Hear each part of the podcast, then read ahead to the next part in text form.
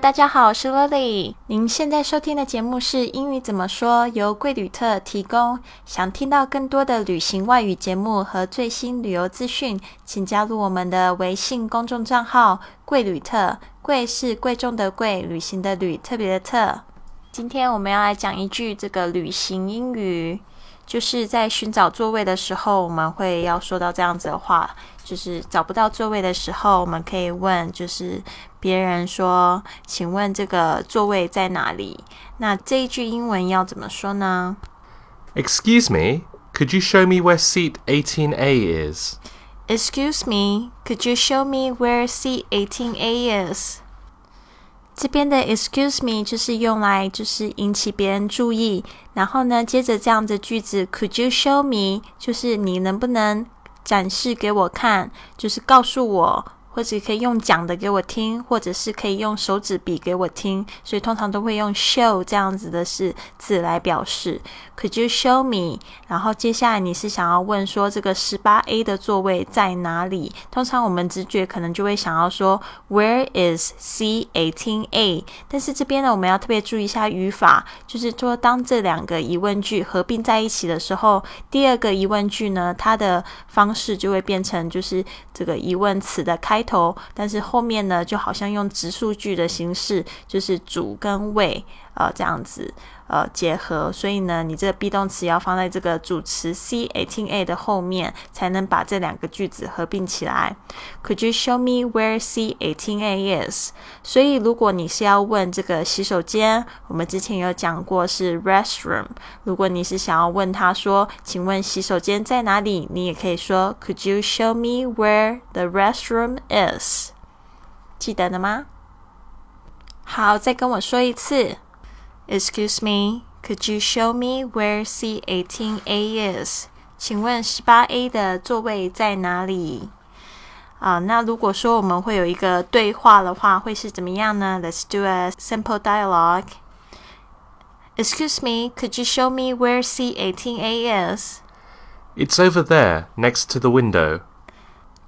这边我就是问这个机上的这个乘务员说，这个到底这个十八 A 的座位在哪边？然后他就告诉我，It's over there。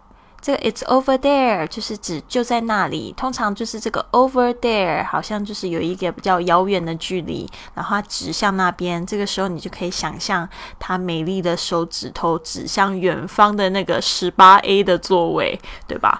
好，那他这边还跟我就是讲的更明确，就是这十八 A 是在靠窗的地方，我们要特别注意一下这个在靠。靠这个窗户旁边，我们要怎么说呢？就是 next to the window，next to the window。It's over there next to the window，所以就是在那里，特别是在靠窗的那一个就是了。这边很想要跟大家分享我第一次就是坐飞机的经验，其实是在我这个中学的时候，我十三岁的时候，那时候呢，就是我为了要看我的这个。第一场的这个演唱会啊，那时候因为我们家是在高雄，然后那时候就跟我爸爸要求说我要去看这个演唱会。我还记得是 Boyzone 男孩特区的这个演唱会，他们来台湾，然后我那时候好兴奋哦，然后我就立刻在网络上订了两张票，然后我就决定要去台北找我的这个小学同学。然后要一起去看这个看这演唱会，然后我爸爸也很很乐意的就答应了。那时候我也觉得说我爸爸真的好开明哦。然后那时候我还跟他要求说我要坐飞机去，他也答应了。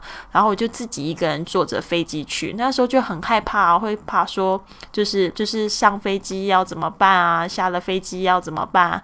然后那时候我爸爸就跟我讲说不用怕，就跟着人家走就对了。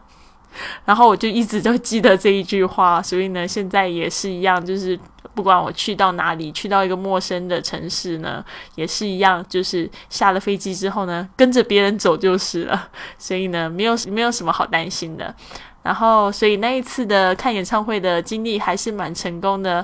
我那时候就觉得自己也蛮了不起的，呃，十三岁小小的年龄，然后就自己一个人坐飞机到了这个台北。虽然只有一个小时的这个飞机飞机的行程，但是我还是觉得非常非常的兴奋。